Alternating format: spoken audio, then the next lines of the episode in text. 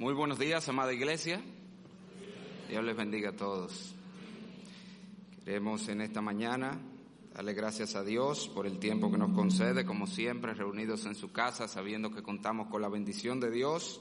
Y queremos también dar la bienvenida a cualquiera que nos acompañe. Nos gustaría saber si tenemos visitas para recibirle como es. Bien, aquí tenemos dos personas allá atrás. ¿Hay alguien más de este lado? Sí, sí, ya me, me hizo seña de este lado. Tenemos dos chicas, dos personas. Ya tú eres de aquí.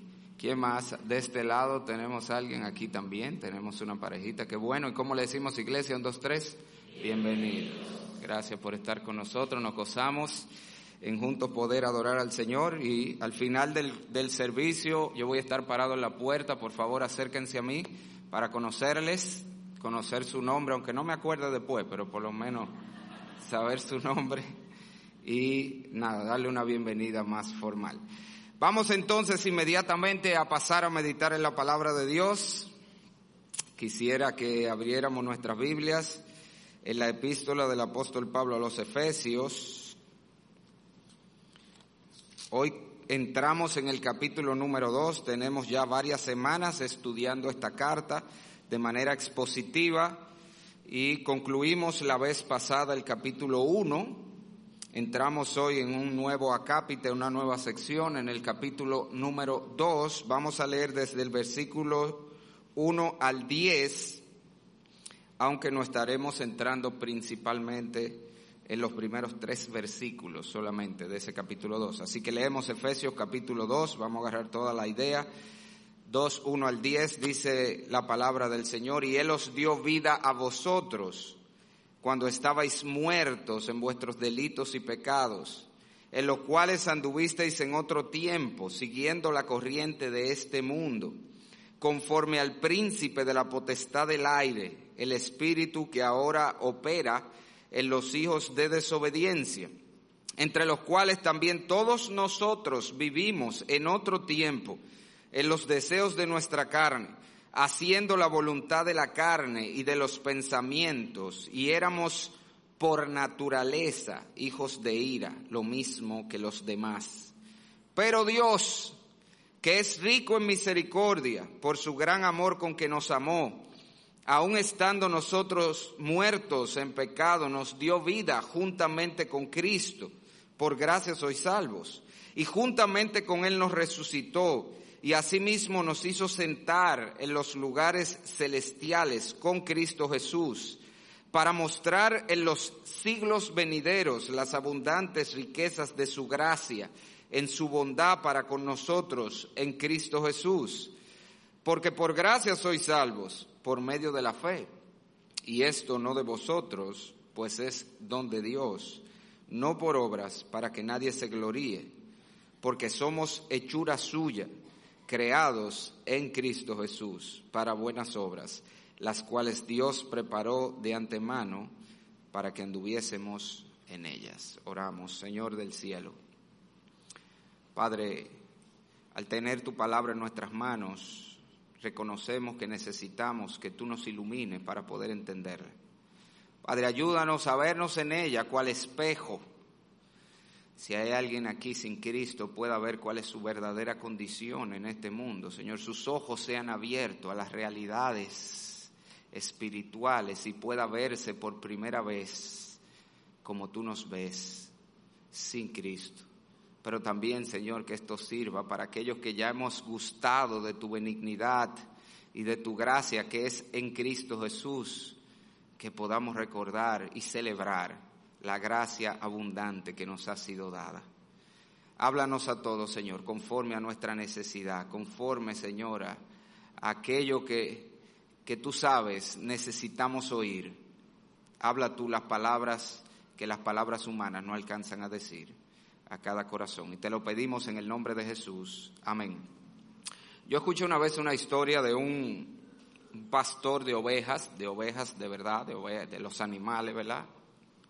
Ovejas, que eh, era muy pobre, vivía en una comunidad eh, muy bella, con, con lugares preciosos, que solo algunos de los locales conocían. Y mientras un día el sultán de su comunidad pasaba por ese poblado, él se ofreció a ser su guía y lo llevó a unos manantiales preciosos donde el sultán quedó estasiado con la belleza y lo que pudo disfrutar allí. Así que en agradecimiento el sultán decide que lo iba a llevar a, a, mudarse, a vivir con él al palacio, lo viste de ropas esplendorosas y le concede un lugar en su mesa.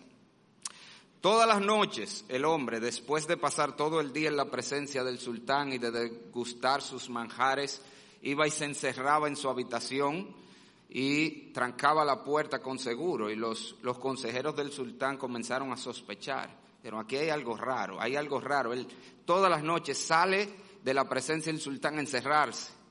Él debe estar tramando algo, así que hablan con el sultán y le dicen, mire, sospechamos que este hombre está tramando algo en su contra. Yo creo que debemos tomar carta. Así que el sultán tomó unos guardias, irrumpe en la habitación del pastor y lo encuentra tirado en el piso contemplando sus antiguas ropas de pastor de oveja.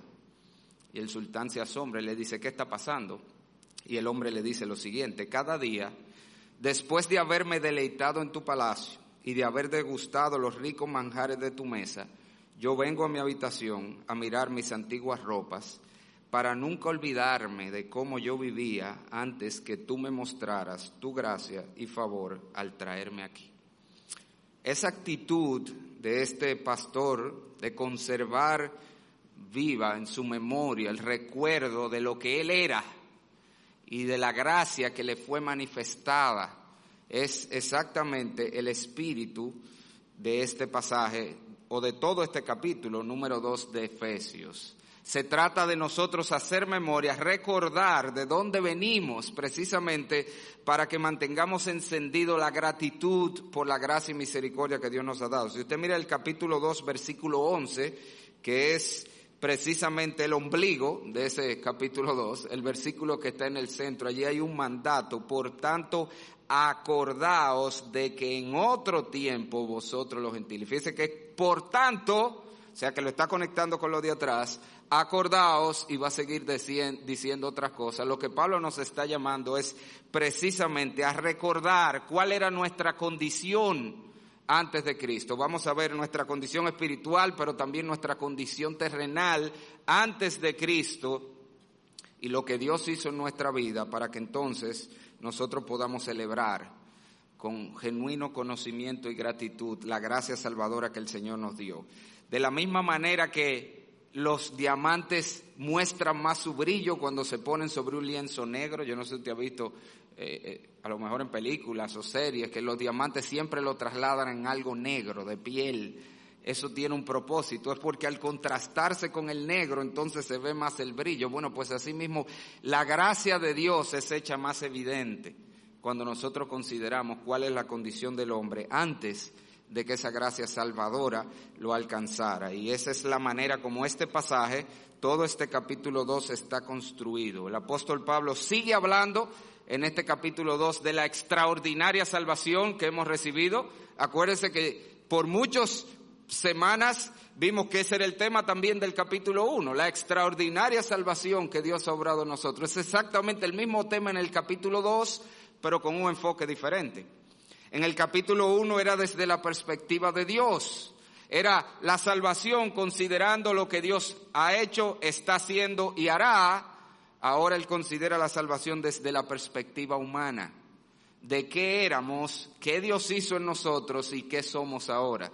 Esa es la secuencia. De hecho, si usted mira el pasaje conmigo, el capítulo 2, esa es la manera como se bosqueja perfectamente. Todo el capítulo 2 tiene dos secciones idénticas en, bosquejo, o sea, la forma como está distribuido.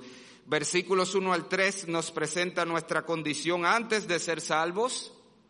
Versículos 4 al 9 nos explica cómo Dios obró nuestra salvación, lo que Dios hizo. Y luego en el versículo 10 nos presenta el resultado de esa salvación. ¿Qué somos ahora que Dios obró la salvación? Y vamos a ver que cuando entra en el versículo 11 hasta el 22, otra vez sigue el mismo patrón. Lo que éramos, lo que Dios hizo, lo que somos ahora.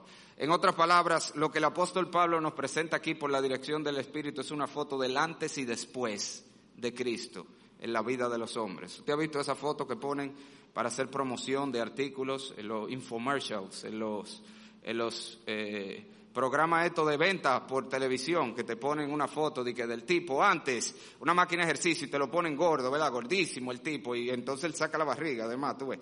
Y después te ponen el proceso, varias semanas usando la máquina y después el después y te le hacen un Photoshop al tipo y te lo presentan, ¿verdad? Con los cuadritos. Eso es lo que Pablo está haciendo aquí, la foto del antes y el después de la vida cristiana o de venir al encuentro con Cristo. El día de hoy, nosotros solamente vamos a ver la foto del antes. Eso es lo único que vamos a ver. Versículos 1 al 3, cuál era nuestra condición antes de venir a Cristo y ya en otros mensajes vamos a ver lo que Dios hizo y lo que somos ahora. Y vamos a estudiar eso que éramos antes de venir a Cristo. En otras palabras, ¿por qué, si lo quiere así, los hombres necesitamos ser salvos? vamos a considerar tres cosas claras que Pablo nos muestra en ese versículo. ¿Por qué los hombres necesitan desesperadamente, urgentemente, la salvación que hay en Cristo? ¿O de qué nos salvó Cristo? Hermano, ¿qué significa ser salvo? ¿De qué fuiste salvo? Pablo nos dice, en primer lugar, los hombres necesitamos ser salvados y somos salvos de la muerte espiritual. Mira el versículo 1 dice nuestra Biblia, si Él os dio vida a vosotros cuando estabais muertos en vuestros delitos y pecados. Tengo que hacer una observación aquí, porque se pierde la esencia, como está escrito en nuestra versión Reina Valera. Esa primera expresión, y os dio vida a vosotros, no está en el original. El versículo comienza literalmente en el griego, y a vosotros estando muertos en vuestros delitos y pecados. Eso no lo añadieron ellos a lo loco. Eso está en el versículo 5. Usted lo puede ver más abajo. Aún estando muerto en pecado, nos dio vida juntamente con Cristo. Pero ¿qué sucede? Ahí es que Pablo quiere llegar. Él quiere llegar. Estabas muerto, pero te dieron vida con Cristo. El problema es que como Pablo le encanta hacer esto, agarrar y, e irse en un sprint hacia abajo de ideas, ya tú puedes perder la idea. Y a vosotros, estando muertos en delito y pecado, en lo cual anduviste en otro tiempo siguiendo la corriente de este mundo, tarará, tarará, tarará, tarará, tarará, os dio vida y tú puedes perder la idea. Por eso los traductores tomaron eso de una vez y te lo pusieron adelante, para que tú sepas que ahí es que él te quiere llevar. Pero el énfasis en la Biblia es en el hecho de que estabas muerto. Él todavía no está hablando lo que somos, él está hablando lo que éramos. ¿Y qué era lo que éramos antes de venir a Cristo? ¿Qué es lo que es todo ser humano sin Cristo? Es un muerto, es lo que le está diciendo. Por supuesto, no está hablando de muerte física, porque él está hablando gente que andaban en otro tiempo y hacían cosas. Él se está refiriendo a otro tipo de muerte, peor que la muerte física, aunque de esa también necesitamos ser salvos y de esa también hay un solo Salvador, que es Cristo Jesús. Pero Pablo está hablando de la muerte espiritual. En este mismo epístola, si usted pasa su página en el capítulo número 4, versículo 17 al 18, Pablo vuelve a mencionar esa muerte y se puede ver más claro. Dice Efesios 4, 17 al 18, esto pues digo y requiero en el Señor que ya no andéis como los otros gentiles que andan en la vanidad de su mente, teniendo el entendimiento entenebrecido, agárrelo aquí, ajenos, ajenos de la vida que Dios da, de la vida de Dios, perdón, por la ignorancia que en ellos hay, por la dureza de su corazón la Biblia de las Américas lo traduce excluidos de la vida de Dios. La nueva versión internacional están alejados de la vida que proviene de Dios. ¿Y cuál es el punto? Hay dos esferas de vida. Está la vida física y está la vida espiritual. La primera la recibimos a través de nuestros padres. La segunda la recibimos directamente de Dios. Ese es el énfasis en el capítulo 4. Esta es la vida que proviene de Dios, la vida de Dios. El Señor se lo explicó a Nicodemo con esta palabra. Lo que es nacido de carne, carne es. Lo que es nacido del Espíritu, Espíritu es. Ahí están los dos nacimientos, las dos esferas de vida. El hombre natural, el hombre como viene, tiene vida física pero está muerto espiritualmente, no ha nacido espiritualmente, no hay vida interior, es un zombie espiritual. ¿Te has visto la película de los zombies? Que ellos se mueven, actúan, hacen cosas, pero en realidad están vacíos, secos por dentro. Eso es el esfera espiritual del hombre. Él tiene vida física, pero está espiritualmente muerto. Ahora, ¿cómo se ve eso en la práctica? Porque esto es un concepto difícil de asimilar. ¿Cómo así? ¿Cómo así que una persona está viva pero está muerta? Otra vez recuerde que estamos hablando muerta en lo que respecta a la esfera espiritual, separado de Dios, del mundo espiritual, de las cosas de Dios. Y hay signos de esa muerte. De la misma manera que hay signos de muerte física. ¿Cuál es el signo más claro de muerte física? ¿Cómo la gente sabe que alguien está muerto? ¿Qué es lo que hace? Le toma el pulso, ¿verdad? Toma el pulso, le oculta el corazón y si el corazón no está funcionando, está muerto. A veces más complejo de ahí, ¿eh? aunque usted no lo crea. Hay gente que la gente cree que está... Usted no llegó a eso, de que, que antes enterraban gente y estaba viva, porque no es tan fácil. No es tan fácil a veces. Obviamente si usted ve a alguien que la cabeza aquí, el cuerpo aquí, usted no se pregunta de que estará muerto. No, ahí es fácil verlo, pero a veces no es tan fácil. Por eso, de hecho, hay una rama en medicina que se llama tanatología dentro de la medicina forense, que nada más es para estudiar signos de muerte. ¿Cómo saber que de verdad una persona está muerta y aún cuánto tiempo tiene de muerta? Bueno, hay signos de muerte espiritual también, hay una tanatología espiritual. Y eso es importante porque muchas de las cosas que yo te voy a mostrar en la palabra, que muestran, que evidencian esa muerte espiritual, la gente la, la percibe, ¿qué le pasa? Simplemente ellos no saben que lo que le está pasando es eso, son evidencias de muerte espiritual. Ahí es donde siempre uso la ilustración, ya no aplica para la mitad de la gente que está en este salón, porque no va a conocer la película, pero la película Sexto Sentido. ¿Quién vio la película Sexto Sentido? Debe la mitad o menos de la gente del salón. Como ya nadie la va a ver, no importa que yo se la dañe. La película se trata de un tipo que estaba muerto, pero adivine qué, él no sabía que estaba muerto. Había un niño que lo veía, interactuaba con él, pero el tipo no sabía que estaba muerto. Ahora, habían cosas que él sabía que pasaban, pero él no entendía por qué. Yo le hablo a mi mujer y mi mujer no me responde, ya me ignora. Pero no sabía que era que él estaba muerto, ya no lo estaba oyendo. Yo entro a lugares y la gente se hace como que no me ve. Eh, pero es que no te están viendo porque él no sabía que el problema era de él que estaba muerto. Eso mismo pasa con la muerte espiritual. Hay cosas que el hombre siente, percibe que le pasa y no sabe por qué y la explicación de la Biblia es la muerte espiritual. Cosa como que, bueno, el primer signo y uno de los más importantes de la muerte espiritual es esa sensación de vacío propia del hombre. Lo que los filósofos de antaño han descrito como el vacío existencial del ser humano. Todos los hombres andan persiguiendo algo que no saben qué es y no se dan cuenta que lo que su alma necesita, lo que ese vacío que tienen es un vacío de Dios. Tienen un hoyo, como alguien ha dicho, del tamaño de Dios en su corazón. El hombre trata de llenarlo con toda clase de cosas. Y el problema del ser humano es que asume que es algo que no tengo ahora, pero que cuando yo lo alcance, ya yo voy a tener la plenitud. En términos prácticos más llano, el pobre cree que él se siente vacío. ¿Por qué? Porque no tiene dinero, pero si él consiguiera riqueza, él no, se, él no se sentiría así. ¿Cuál es el problema de eso? Que el rico se siente igualito y tiene la riqueza. El soltero cree que es porque está soltero, pero si yo me casara y tuviera familia e hijos, entonces yo no me sentiría así. El problema es que pregunte cuántos casados no tienen con hijos y familia la misma sensación de vacío. El artista suele pensar que es porque no ha llegado a la fama, pero cuando él alcance la fama, pues ya, él va a tener plenitud en su corazón.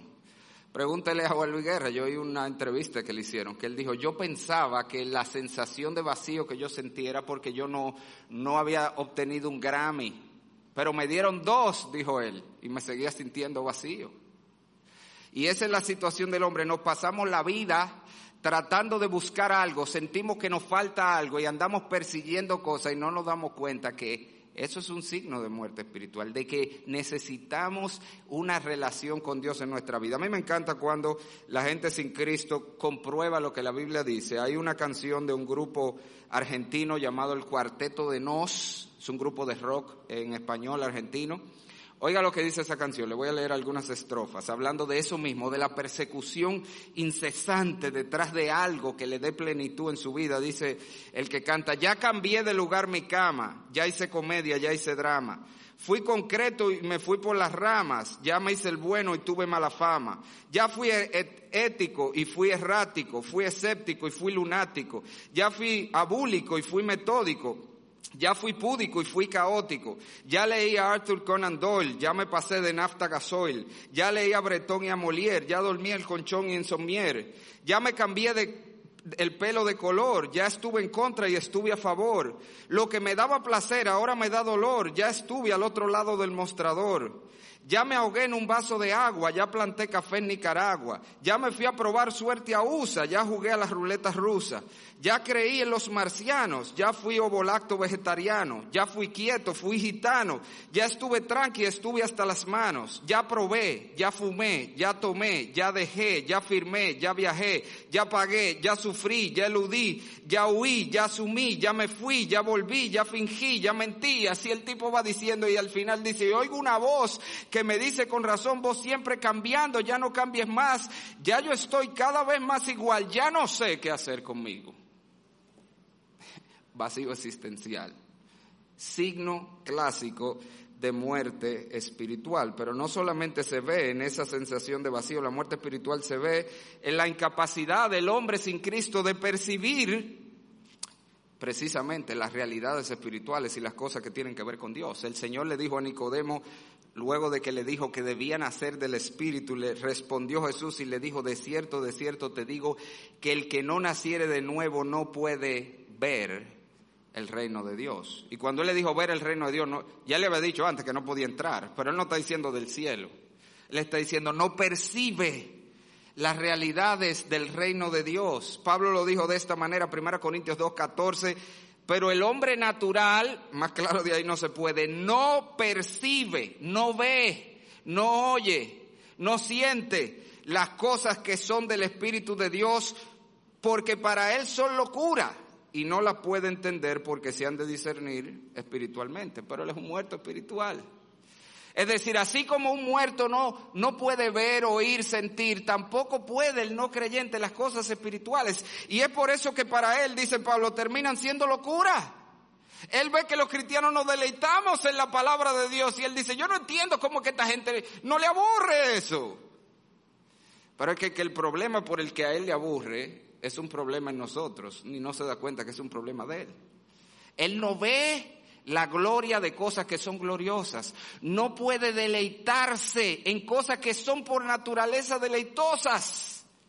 Simplemente no puede, porque está espiritualmente muerto y sin, sin vida espiritual no puede percibir las cosas de Dios. No puede nunca hallar deleite y placer en las cosas de Dios.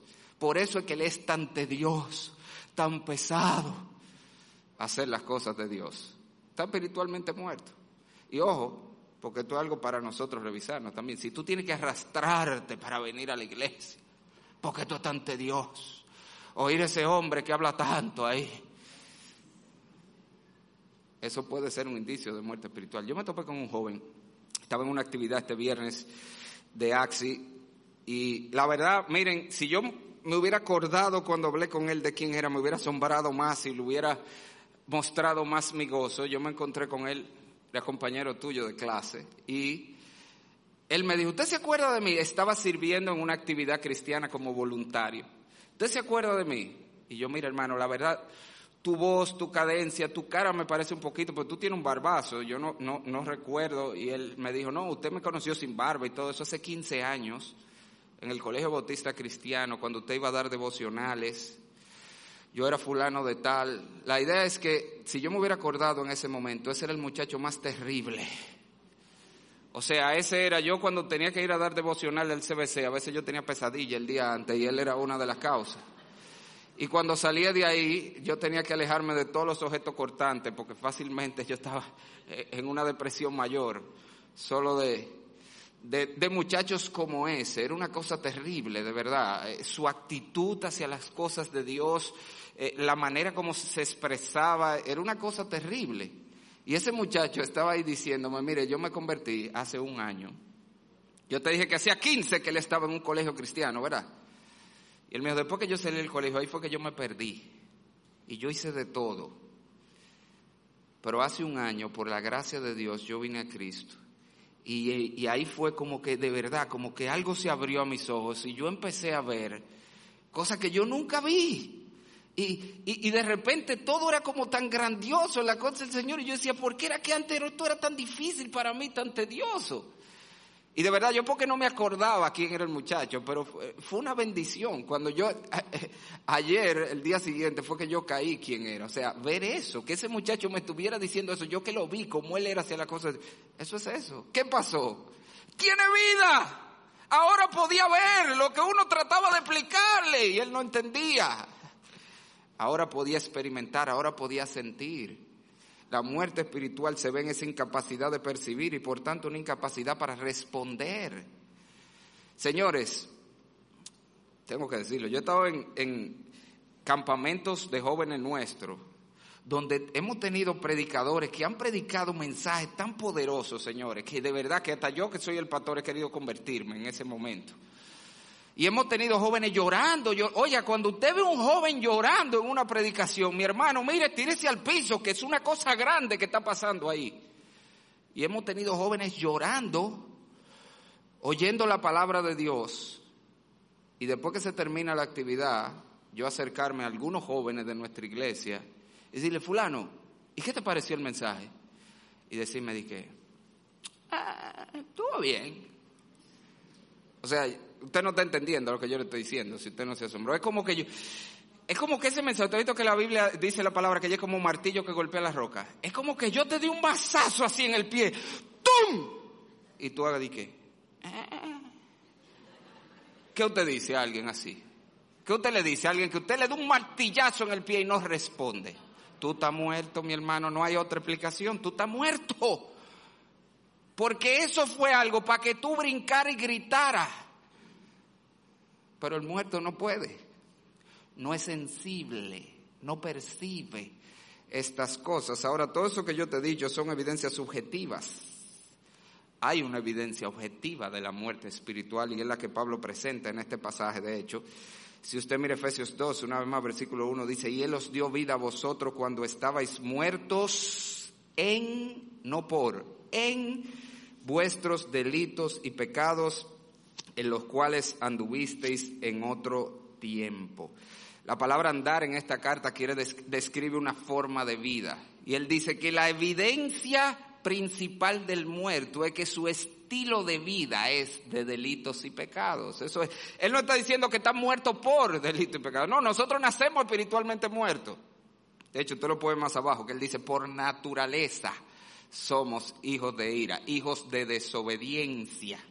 O sea, eso lo traemos de fábrica, venimos así. Él está diciendo que lo que manifiesta, como tú lo puedes ver de manera visible, clara en la vida de una persona, la muerte espiritual es por el hecho de que su estilo de vida es de delitos y pecados. En otra palabra, así como el muerto físico se corrompe, en otra palabra, aunque le sea repulsivo, se pudre, asimismo el muerto espiritual se corrompe. Es un corrupto, vive una vida de delitos y pecados y aquí es donde mucha gente puede protestar, porque, güey, ¿cómo así? Bueno, que tenemos que entender lo que la Biblia quiere decir. Cuando habla de delitos, está hablando de infringir los mandamientos. Dios dice, no hagas y hacemos. Y esa es la vida del hombre sin Cristo. No todos en la misma proporción, pero todos viven desobedeciendo lo que Dios manda. Esos son los pecados de comisión. Cuando Dios te dice, no hagas y el hombre hace. Esa es la vida del hombre sin Cristo aún del más moralista. Pero no solamente eso, cuando él dice delitos y pecados, y de hecho, fíjese que la palabra que usa es delitos, eso suena feo, pero todos somos delincuentes en la ley de Dios. Todos hemos quebrantado la ley de Dios. Suena feo, hay gente que se ofende. Yo se lo dije a un grupo de pastores una vez, de pastores, y se ofendieron. Todos somos delincuentes por naturaleza, porque todos hemos infringido, hemos transgredido la ley de Dios. Pero cuando habla de pecado, la idea allí es, es no dar en el blanco, no llegar a la meta, al estándar. El hombre no es solamente que desobedece francamente a Dios, sino que simple y sencillamente no vive como Dios le manda. No llega a la medida. Dios ha establecido un estándar para el hombre que no es ser bueno como la gente cree. No porque yo soy una buena persona, yo no le hago daño a nadie, no es que ese no es la medida. Dios estableció ser perfectos y nadie llega ahí. Nadie vive a plenitud como Dios manda. Para empezar, si no otra cosa, nadie vive para la gloria de Dios. La Biblia dice, todo lo que hagáis, sea de palabra o de hecho, sea de comida o bebida, todo para la gloria del Señor. El hombre sin Cristo sí puede que vive una vida buena, moralista, pero para él, o como él entiende, no para la gloria de Dios.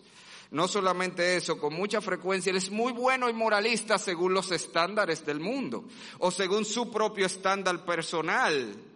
Pero otra vez, Dios ha dicho el estándar y es esto. Si tú no estás procurando vivir, eh, vivir, según la Biblia, entonces estamos viviendo en delitos y pecados.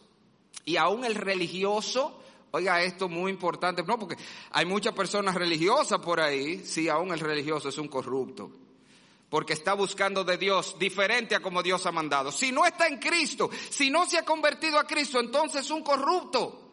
¿Por qué? Porque Dios ya dijo cómo se le debe buscar. El Señor Jesucristo dijo, yo soy el camino, la verdad y la vida. Nadie viene al Padre sino por mí.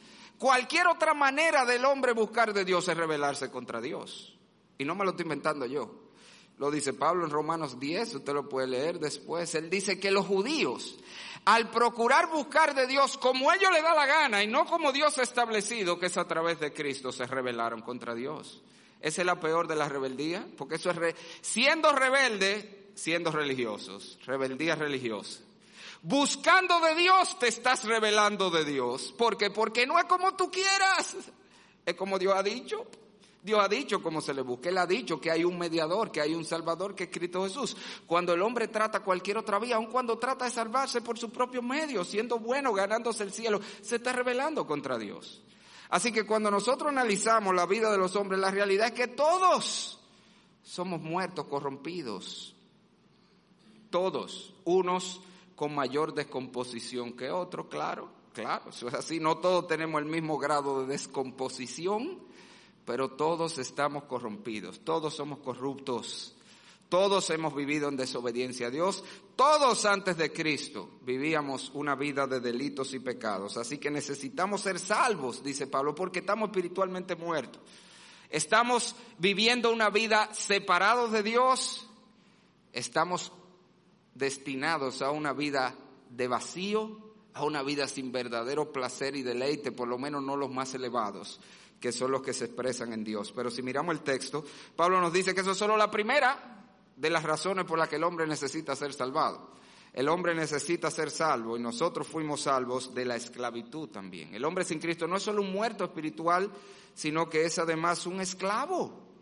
Y yo siempre digo, esta es una de, los, de las cosas en las que más se ve el estado de negación del hombre sin Cristo. Usted sabe lo que la gente que me ha dicho a mí, que ellos no se quieren convertir porque es que ellos no quieren coartar su libertad. Tú ves. Es que si yo me convierto, entonces ya yo no voy a poder hacer lo que yo quiero, ya yo no voy a poder ser libre. De verdad, ¿tú crees que tú eres libre? La Biblia dice que el hombre sin Cristo no es libre, es un esclavo. Es un esclavo con tres grilletes puestos uno encima de otro que trabajan juntos para controlar su vida. Si usted mira el pasaje, lo primero que el apóstol Pablo nos dice que el hombre sin Cristo es un esclavo del mundo. Otra vez, leemos versículo 1 y 2. Y Él os dio vida a vosotros cuando estabais muertos en vuestros delitos y pecados, en los cuales anduvisteis en otro tiempo, siguiendo, oiga, la corriente de este mundo. Y no sé si usted nota la ilustración que él está usando. Él está presentando el mundo como un río, una corriente. ¿Y qué pasa si usted tira un muerto en un río? No hay manera de que él pueda frenarse, parar, agarrarse, nadar en contra. No, él está muerto. Y como está muerto, cuando usted lo tira en el río, él simplemente se va a dejar llevar. Y eso es lo que pasa con el hombre sin Cristo. Él es un esclavo del espíritu de la época, de la cultura. Él vive como le dicen que viva. Esa es una de las cosas más asombrosas. Él hace lo que le dicen que haga, él se viste como le dicen que se vista, él para él es importante lo que le dicen que es importante, él va a los lugares que le dicen que hay que ir, esto es lo que está de moda, esto es lo que hay que hacer. O como siempre se dice por ahí, el hombre sin Cristo es Vicente. ¿A dónde va Vicente? A donde va la gente, eso es. Y le aterra ser diferente. Por eso que yo me preocupo cuando yo veo jóvenes, todos con la misma pelada, todos con la misma ropa, todos, es peligroso. Pues es un signo de que tú no tienes la capacidad de nadar contra la corriente. Le aterra ser diferente. Es que todo lo que todo el mundo está haciendo, si yo no me lo hago, entonces yo voy a ser raro. Es un muerto espiritual que está arrastrado por la corriente de este mundo, una corriente que siempre te va a llevar en dirección contraria a la voluntad de Dios. el apóstol Juan describe este mundo, esta corriente, este espíritu de la época, está hablando de eso. Dice Juan en primera de Juan 2, 15 al 16, no améis al mundo ni las cosas que están en el mundo. Si alguno ama al mundo, el amor del Padre no está en él, porque todo lo que hay en el mundo, y mira cómo lo resume, esto es, aunque tú no lo creas, todas las culturas, todas las épocas, Todas las generaciones han promovido la misma tres cosas. Como yo siempre digo, el mismo producto con diferente empaque. Le cambia el empaque, de generación en generación le va cambiando la envoltura, pero el producto es el mismo. ¿Qué es? Los deseos de la carne, los deseos de los ojos y la vanagloria de la vida. En, en términos más modernos, el hedonismo, la búsqueda de placer pecaminoso, ojo, no la búsqueda de placer, el placer lo creó Dios, no el diablo. ¿Estamos conscientes de eso? El placer lo creó Dios, no el diablo. Hay muchos placeres santos que están en la Biblia. Pero aquí estamos hablando de placer pecaminoso, es el deseo de la carne. El, el, placer pecaminoso, la búsqueda del placer pecaminoso, el materialismo, la búsqueda desmedida de posesiones, los deseos de los ojos y el humanismo, la vanagloria de la vida. Tú eres el grande, tú eres el importante, tu decisión, lo que tú piensas, lo que tú quieres, tu corazón. Nadie tiene que decirte lo que tú debes hacer porque tú debes seguir tu corazón y lo que tú creas y eso es lo que vale. Aún más que lo que digan tu papá, joven, tu papá no pueden decirte lo que tú tienes que hacer porque tú debes seguir tu corazón. Esa es la vanagloria de la vida. Tú eres el centro del universo. Y esas son las cosas que todas las filosofías, todas las creencias, todas las religiones, todas las modas, todo lo que el mundo tiene para ofrecer al hombre siempre motivan una o la otra. Olvide, de, de muchísimas maneras, usted que encuentra esa filosofía en los restaurantes, pídelo a tu manera. ¿No te, eso dice una cadena de hamburger por ahí, pídelo a tu manera. O, eh, había un banco que tenía una promoción, eh, ¿y tú para quién trabajas? Tú, eso para ti es en ti que tú tienes que pensar, no es más nadie.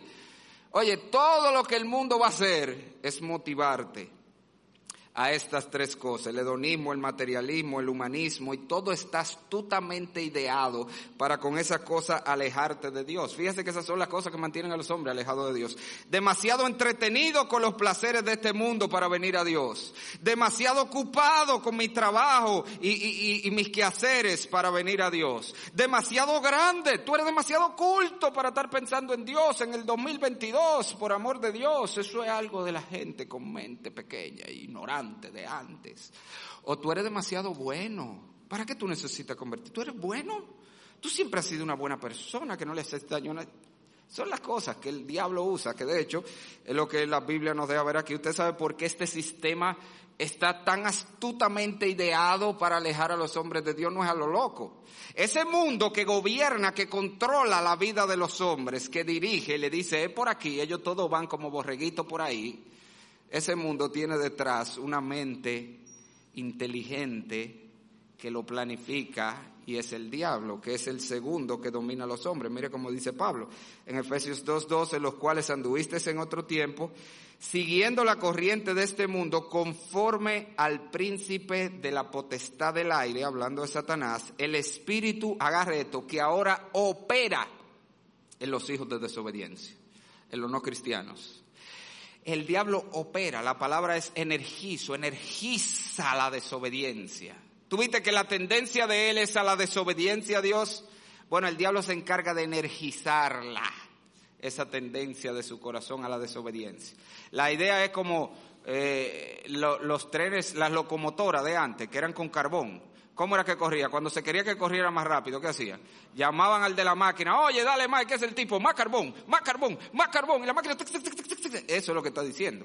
El hombre de por sí va en una carrera huyendo de Dios y el diablo está ahí en la, en en la máquina, en el cuarto de máquina, echándole carbón, echándole carbón, echándole carbón para que él corra más lejos, más lejos. Y sin darse cuenta es un esclavo del diablo. Está haciendo lo que el diablo quiere que haga. Yo sé que eso suena feo, pero la Biblia está diciendo ahí, todo el que no está en Cristo está sin darse cuenta muchas veces siendo controlado por el diablo. Yo he visto, de hecho, hay un sticker por ahí que te está dejando usar del diablo. Bueno, eso es verdad. En todo el que está sin Cristo, aunque no lo vea, se está dejando controlar del diablo. Oiga cómo lo dice Pablo en Hechos 26, 18. Pablo dice precisamente que Dios lo mandó a predicar el Evangelio para que abra sus ojos, para que se conviertan de las tinieblas a la luz y de la potestad de Satanás a Dios. Tú o estás bajo el reino de Dios o bajo el reino de Satanás. O bajo la potestad de Dios o bajo la potestad de Satanás. No hay dos opciones. No hay más que esas dos opciones, perdón. O tú estás en Cristo bajo la potestad de Dios. Si te convertiste, mira lo que dice, para que se conviertan. Tú el que no se ha convertido a Cristo está bajo la potestad del diablo, aunque no lo vea. El diablo te está controlando.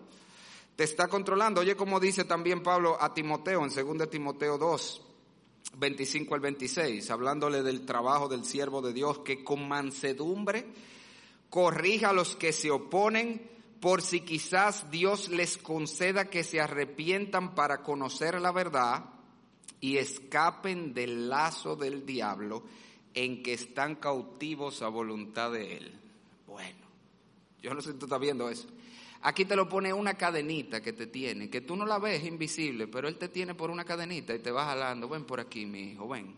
Esa es la vida del hombre sin Cristo. Está en un lazo del diablo que lo mueve a voluntad de él, es un esclavo del diablo. Eso no significa que todo el que no es cristiano está poseído por el diablo y los demonios, no para nada, pudiera ser.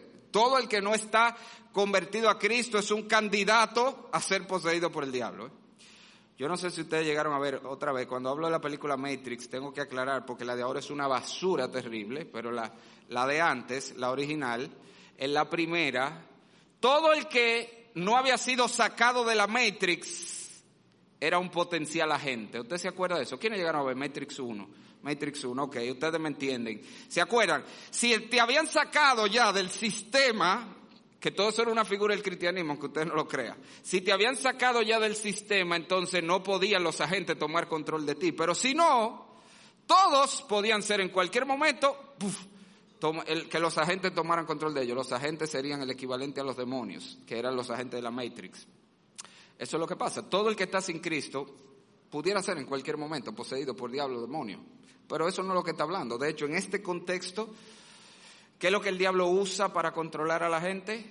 Es el mundo, es la corriente, es el espíritu de la época, es la, cultura. Eso es lo que él está hablando aquí. Todas esas cosas, toda esa corriente del mundo de donde sale es de Satanás. Señores, todas esas ideologías raras que tenemos hoy, ¿de dónde usted cree que sale el feminismo, la ideología de género, el movimiento LGTBI, el movimiento pro-choice abortista? ¿De dónde usted cree que sale eso? Es del diablo que sale. Ahorita me mandan a buscar, pero está bien. Yo estoy aquí para predicar. Le digo como Mayen, yo espero que por lo menos me lleven una cantinita. Yo le dije una vez a Benjamín, mira papi, pronto en este país van a empezar a mandar preso a uno por predicar la verdad. Yo espero que cuando yo quede preso tú me lleves una cantinita a la cárcel. Y él me dijo, papi, pero yo voy a estar preso contigo porque yo también voy a predicar la verdad. me dio un gozo tremendo que me dijera eso. Pero el punto es este, el punto es este, amados. El punto es que todos esos movimientos, sí, son los hombres que lo están promoviendo, pero detrás tienen la fuerza del mal. ¿Y qué hace eso? Que precisamente le lava el cerebro a la gente. Sí, a mí hay que dejarme. Si yo me siento mujer, hay que dejarme que yo sea mujer. Porque eso es lo que yo me siento. De verdad. Y el que se siente que tiene que matar a otro, ¿usted cree que los asesinos en serie no tienen también una compulsión a matar? ¿Y a ese por qué no le decimos que tenemos que dejarlo? No, a ese le decimos, no, tú tienes que controlar eso, mijo, porque eso no está bien. Y no es lo mismo en el otro lado. No, pero me venden que no es así, que hace el hombre que lo cree. Y a través de todo eso, Él va dirigiendo a la gente, cada vez alejándola de Dios. Así que el hombre sin Cristo es un esclavo de la época, del mundo, de la cultura, pero a la vez es un esclavo del diablo, que está a través de esa cultura alejándolo de Dios y controlando su vida. Pero todavía más, si usted mira el pasaje, Él no es una víctima inocente de todo esto, porque te dije, todo comienza con que ya él tiene una inclinación a lo malo. Y Pablo dice que el hombre sin Cristo es además un esclavo de sus propios deseos pecaminosos, que es lo que él llama aquí la carne, entre los cuales, versículo 3, haciendo los deseos, entre los cuales también todos nosotros vivimos en otro tiempo, en los deseos de nuestra carne, haciendo la voluntad de la carne y de los pensamientos. Y cuando la palabra carne se usa en la Biblia, a veces se refiere al cuerpo. De hecho, aquí, la segunda vez haciendo la voluntad de la carne, ahí se refiere al cuerpo y de los pensamientos. Pero cuando hablo al principio, los deseos de la carne, que es el uso más común de la expresión en la Biblia, se refiere a los deseos pecaminosos a la tendencia natural al pecado. Todos nacemos, y eso es parte de la muerte espiritual, con una tendencia a lo malo una tendencia al pecado que la vamos desarrollando, ¿eh? la vamos desarrollando, la vamos cultivando en la medida que crecemos, así como desarrollamos todas las áreas de nuestra vida, desarrollamos nuestro pecado. Y lo que la Biblia nos está diciendo es que el hombre sin Cristo es un esclavo de sus deseos, de sus pasiones. Él simplemente no puede resistirse, aunque quiera. Y por eso es que usted ve que el hombre ve que las cosas que hace están destruyendo su vida, pero él no puede dejar de hacerla. ¿Por qué? Porque él es un esclavo a eso. Él ve que se está matando. Él ve que está dañando su familia. Él ve que está destruyendo todo alrededor, pero no puede dejar de hacer lo que hace. ¿Por qué? Porque es un esclavo, es un esclavo de sus pasiones, es un esclavo de sus deseos, es un esclavo de sus inclinaciones pecaminosas. Y esas inclinaciones pecaminosas, y ese es el punto de Pablo, pueden estar en dos esferas. Fíjese que él dice, siguiendo en, los deseos de nuestra carne, haciendo la voluntad de la carne, el cuerpo y los pensamientos. Porque aquí mucha gente se confunde. Usted puede estar, todo, todo el mundo de manera natural está viciado al pecado, pero no solamente son vicios del cuerpo. Sí, hay gente que tiene vicios del cuerpo, pero otros son vicios de la mente. Y sigue siendo la carne, sigue siendo, por eso que le dije, la carne ahí no es el cuerpo, son los deseos pecaminosos. Y hay pecados de la mente a los cuales también los hombres están atados. Pecados como el egocentrismo, el orgullo, la amargura, el enojo, el resentimiento, la avaricia, los celos, la injusticia, la necedad, los malos pensamientos, etcétera, etcétera, etcétera. Y hay gente que su problema es ese, ahí es que está atado. Ese es el pecado que no puede soltar y que el diablo lo usa para controlar su vida. Dice Pablo que todos vivíamos en otro tiempo siguiendo esos deseos. Esa es la condición natural. El hombre sin Cristo no puede decirle que no a su pecado. Él es un esclavo del pecado. Así que, ¿por qué los hombres necesitamos ser salvos? Porque están espiritualmente muertos, porque somos esclavos de manera natural del diablo, del mundo, de la carne, pero en tercer lugar, si usted mira el versículo número 3, lo más terrible de la condición del hombre, de lo principal que el hombre necesita ser salvo, es de la ira de Dios. Mire el versículo 3, en los cuales también todos nosotros vivimos en otro tiempo los deseos de nuestra carne, haciendo la voluntad de la carne y de los pensamientos, y agárralo aquí, y éramos por naturaleza. Ojo, eso no es algo que después nos convertimos, nacimos así Éramos por naturaleza hijos de ira, lo mismo que los demás. Y cuando Pablo habla allí de hijos de ira, no es que éramos, teníamos una tendencia a la ira. Eso puede ser verdad en algunos, pero no es verdad de todos. Ahora él está hablando de una realidad que es verdad de todos los hombres en Cristo. Cuando él dice hijos de ira, es que somos objeto de la ira de Dios. ¿Usted lo quiere ver más claro? En esta misma carta, mire el capítulo número 5, Pablo usa otra vez esa expresión, hijos de ira ligado a hijos de desobediencia, que están las dos aquí, y mire cómo lo dice.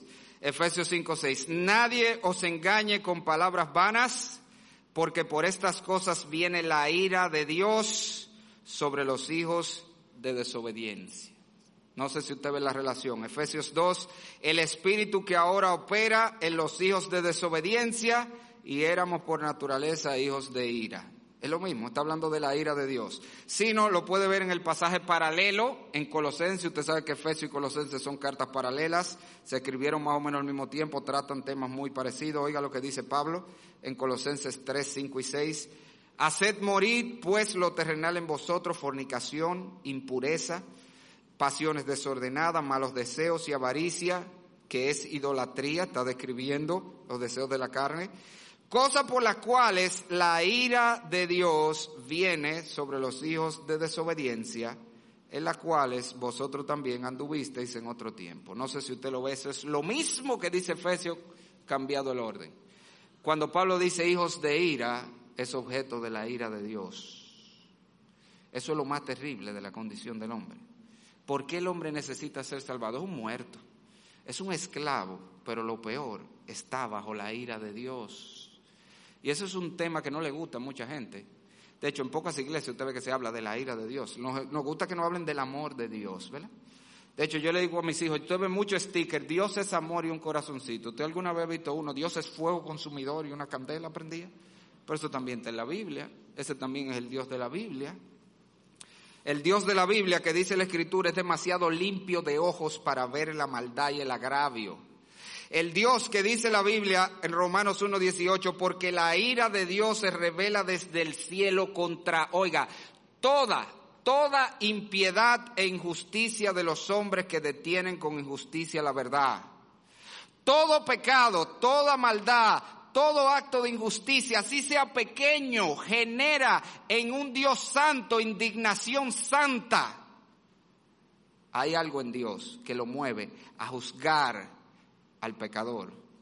Nosotros hemos sido muy mal guiados con el famoso refrán, Dios aborrece el pecado pero ama al pecador. Eso es verdad, pero no es toda la verdad. Dios aborrece el pecado y ama al pecador, pero está irado contra él todos los días. Búscalo, Salmo 7.2. Dios 7.11, Dios es juez justo y Dios está airado contra el impío todos los días. ¿Sabes lo que quiere decir todos los días? Eso es más profundo que lo que tú piensas. Eso no quiere decir que hoy, ayer, mañana. No, no, es todos los días. Eso quiere decir el día que Él se portó bien, Dios sigue airado contra el impío. Porque nosotros que creemos que la actitud de Dios va cambiando con el hombre según cómo se porta. El día que yo me porte bien, hoy estoy frío con Dios. El día que yo me porte mal, hoy estoy caliente con Dios. No, Dios está airado contra el impío sin Cristo todos los días. El día que no se levantó de su cama y no pecó porque estaba acotado interno, ahí Dios está airado contra él. El día que fue el mejor hombre del mundo que ayudó a la viejita a cruzar la calle y le dio a los pobres, ese día Dios está airado contra él. Igual que el día que hace su maldad. Porque lo único que nos libra de la ira de Dios es Jesucristo. Y si tú no estás en Cristo, no importa cómo tú estás viviendo, tú estás bajo la ira de Dios. ¿Por qué? Porque es toda impiedad e injusticia de los hombres. Y todos nosotros hemos cometido impiedad e injusticia. Y la palabra de Dios nos advierte. Busque un texto en Romanos 2, búsquelo en su Biblia. Esto es muy importante, este pasaje. Yo sé que suena contradictorio no hablar de que Dios ama al pecador, pero está irado contra él. Suena, pero es así. De hecho, lo vemos en este mismo pasaje de Efesios 2. Acaba de decirnos, y éramos por naturaleza hijos de ira, lo mismo que los demás, versículo 3, pero en el 4 dice, pero Dios, que es rico en misericordia por su gran amor con que nos amó. Esa es la paradoja del Evangelio. El mismo Dios que estaba irado contra el hombre, que está irado contra el hombre por su pecado, es el mismo Dios que lo amó a ese que generó su ira y por eso le mandó un Salvador. Ese es el mensaje del Evangelio. El Evangelio es Dios en su amor, librándonos de su ira. Ese es el Evangelio. Dios es tan lleno de amor que decidió librarnos de la ira justa que tenía contra nosotros y por eso nos mandó un Salvador. Pero cada día, cada día, cada día que tú pasas sin Cristo, cada día que el pecador pasa sin Cristo, la ira de Dios se hace más grande contra él. Y llegará el día que Dios la descargará. Eso es lo que dice este pasaje de Romanos 2. Mira esto. O menosprecias la riqueza de su benignidad, paciencia y longanimidad. Déjame antes de seguir explicarte lo que él está diciendo. Esto es lo que mucha gente me ha preguntado. Es que usted me dice que Dios está irado contra mí, pero yo no veo eso. Porque a mí Dios me bendice mucho. Yo no me he convertido y sin embargo, mire, yo tengo una familia muy bonita y he tenido buena salud y tengo un negocio y Dios me prospera. Eso es lo que Pablo está escribiendo allí, la benignidad, paciencia y longanimidad. A pesar de que Dios está irado contra el impío todos los días, dice la Biblia, Dios es tardo para la ira si Dios fuera rápido en manifestar la ira, ¿cuál sería el resultado de eso? Usted sabe. Exterminio de la raza humana. Aniquilación total. Pero Dios es paciente, longánimo, benigno. Y le hace bien a ese impío que todos los días le cupen los ojos con su pecado, con su desobediencia, con su ignorancia de él. Dios es longánimo, paciente, benigno, bueno, lo ayuda, lo prospera. Pero todo eso tiene un propósito, míralo aquí. o menosprecia la riqueza de su benignidad, paciencia y longanimidad, ignorando, ignorando que su benignidad te guía al arrepentimiento. En otra palabra, lo que Pablo está diciendo, tú sabes por qué Dios no hace que baje un rayo, no mate a todos. Porque Dios no está dando chance de que corramos a Cristo a ser salvo. Porque si eso pasara nadie sería salvo, pero Dios contiene su ira, provee el Salvador y le dice a los hombres, ven, refúgiate ahí antes que yo descargue mi ira. Es paciente, longánime, benigno para guiarnos al arrepentimiento, para que nos dé tiempo a reconocer, tengo un serio problema necesito un Salvador. Cristo es el Salvador. Voy a Cristo para que me libre de mi pecado, me salve de la ira de Dios. Fíjese, por cierto, que hay gente que cree que Cristo vino y espérate, espérate, no lo mates, papá, que yo lo voy a salvar. ¿Quién fue que mandó al Hijo? El Padre contra el que está, que, está irado con nosotros. ¿eh? O es el mismo Padre que le dijo, ve, ve, sálvalos, ve, muere tú por ellos, ve, recibe tú la ira para que ellos puedan librarse. Sigue leyendo el versículo de Romanos. Mire lo que sigue diciendo en el versículo 5. ¿Para qué es la paciencia de Dios? Para que tú venga a Cristo. Para que en Él tú seas librado de la ira de Dios. Tú seas salvo. Eso es ser salvo, ser salvo de la ira de Dios. Pero mira el 5. Pero por tu dureza y por tu corazón no arrepentido. Agarra esto, agarra esto. Atesoras, acumulas, guarda, deposita en ese banco para ti mismo ira para el día de la ira y de la revelación del justo juicio de Dios. Esto es fuerte. Ahí está diciendo cada día que el pecador pasa sin Cristo. La cuenta en el banco de Dios, de la ira de Dios que Dios está conteniendo, Dios le está conteniendo, dándole chance al hombre de que venga a Cristo a ser salvo. Ven, conviértete, arrepiéntete, ven a Cristo, acepte el Salvador que yo te mandé. Pero cada día, mira, esa cuenta va creciendo, esa cuenta va creciendo, eso se va acumulando y llegará el día, dice que hay un día de la ira. Hay un día en que Dios dice, ok, hoy es el día donde tú vas a recibir lo que mereces y soltará. ¿Usted se acuerda cuando el George, yo no sé quién es, se acuerdan del George, hubo un lío con una presa, ¿se acuerdan de eso? Ustedes lo que pasó, ¿verdad? Que cuando hay tormenta y ciclones tú tienes que soltar, abrir la presa para que el agua corra, no la dejaron cerrada. ¿Y qué pasó? Que se acumuló tanta agua, tanta agua, tanta agua, que se rompió la presa. ¿Y qué pasó?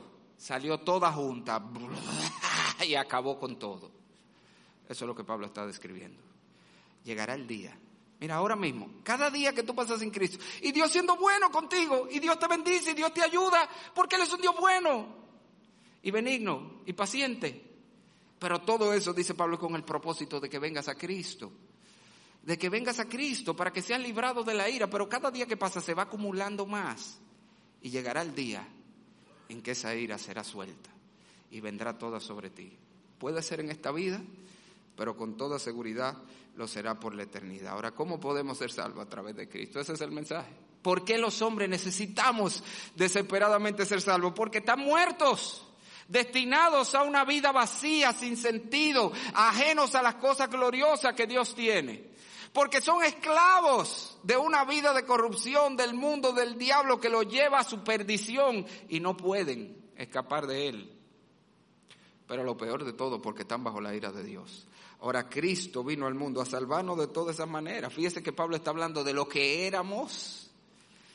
Porque en Cristo Jesús nosotros somos librados de la muerte espiritual. Pablo dice, aún estando, versículo 5, nosotros muertos en pecado, nos dio vida juntamente con Cristo. El Señor Jesucristo dijo, yo he venido para que tengan vida y la tengan en abundancia. Cristo también nos libra de la esclavitud, dice Gálatas 1.4, el cual se dio a sí mismo por nuestros pecados para librarnos del presente siglo malo. Cristo, joven, murió para que tú no tengas que ser una fotocopia de los futbolistas y de la gente del mundo. Para eso fue que murió, por amor de Dios, para que no tengan toditos que tener la misma peladita y los mismos tenis, la misma cosa. Para que tú puedas ser diferente, para que no te esclavizado al presente siglo a las modas, a la música de este mundo. Para eso Cristo vino. Cristo murió, dice Colosenses 1, 2 y 3, el cual nos ha librado de la potestad de las tinieblas y trasladado el reino de su amado Hijo, para librarnos del diablo. Cristo murió para enseñarnos, Tito 2, 12, a renunciar a la impiedad y los deseos mundanos. Para que tú puedas verdaderamente dejar ese vicio al que estás atado, sea de la carne o sea de la mente. Cristo vino a darnos libertad pero Cristo vino sobre todas las cosas a librarnos del juicio y la ira de Dios. Dice primera de Juan 4, 9 y 10, en esto se mostró el amor de Dios para con nosotros, en que Dios envió a su Hijo unigénito al mundo para que vivamos por Él. En esto consiste el amor, no en que nosotros hayamos amado a Dios, sino en que Él nos amó a nosotros y envió a su Hijo en propiciación por nuestros pecados. Propiciación es el acto de aplacar la ira de Dios. El amor de Dios se mostró otra vez en que nuestro pecado han producido su ira y Él mandó a su Hijo para descargar su ira por tu pecado en su Hijo para poder a ti mostrarte el amor. En otras palabras, el amor de Dios es Dios mandándote a Jesucristo a librarte de su ira. Pero si tú desechas a Cristo, Tú estás desechando el amor de Dios. ¿Y qué te queda entonces? La ira de Dios.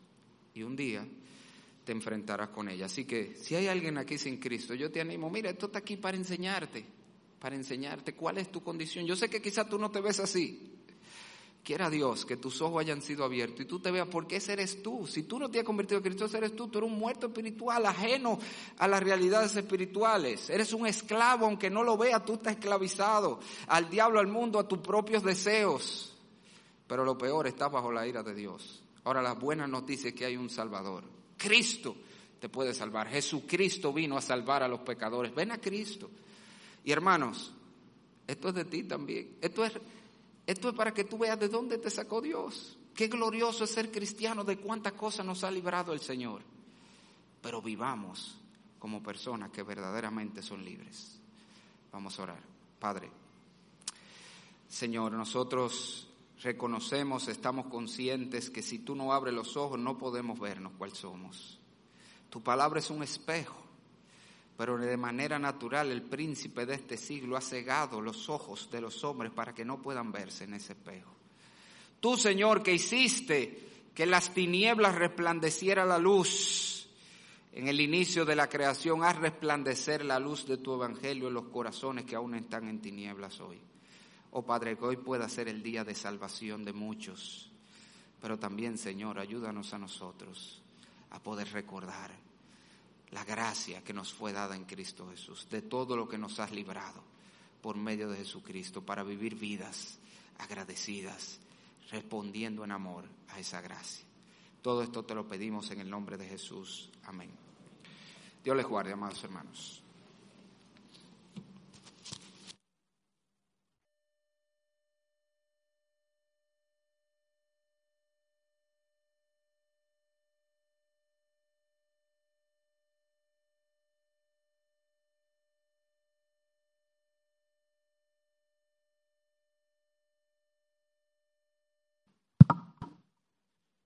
Que el Señor nos siga bendiciendo. Vamos a orar.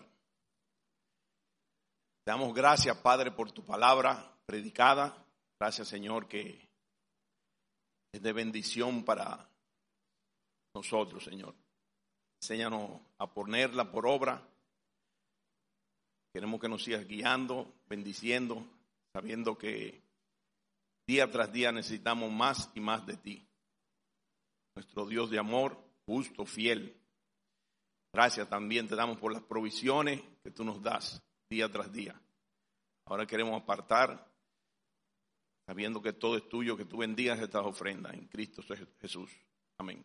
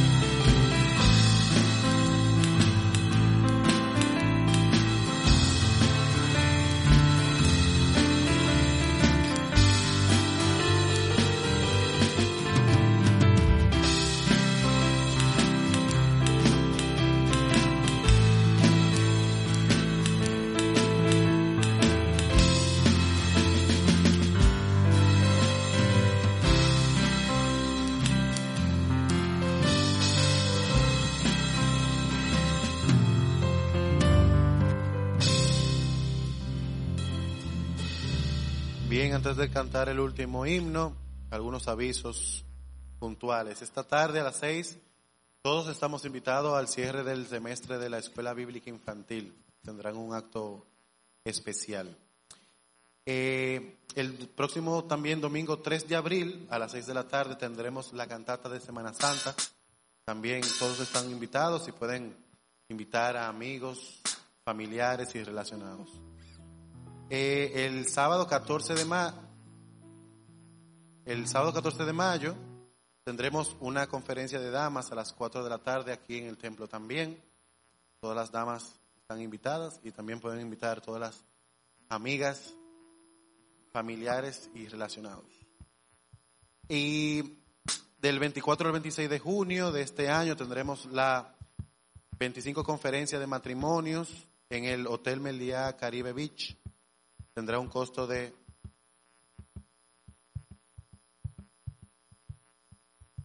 tendrá un costo de 485 dólares.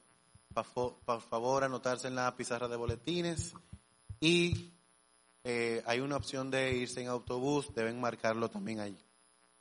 Eh, el Ministerio de Damas le invita a, todos los jueves eh, las reuniones que se están teniendo a las 5 de la tarde por Zoom y todos los miércoles se, estará, se está enviando el link de la reunión. Se está estudiando el libro de María, Un corazón de María en un mundo como el de Marta. Por favor, si no tienen el libro, lo pueden conseguir en cualquier librería cristiana. Y recuerden que todos los miércoles eh, nos estamos reuniendo ya de manera presencial en nuestro tiempo de oración e Instituto Bíblico. Ahora el hermano Josué estará repartiendo unos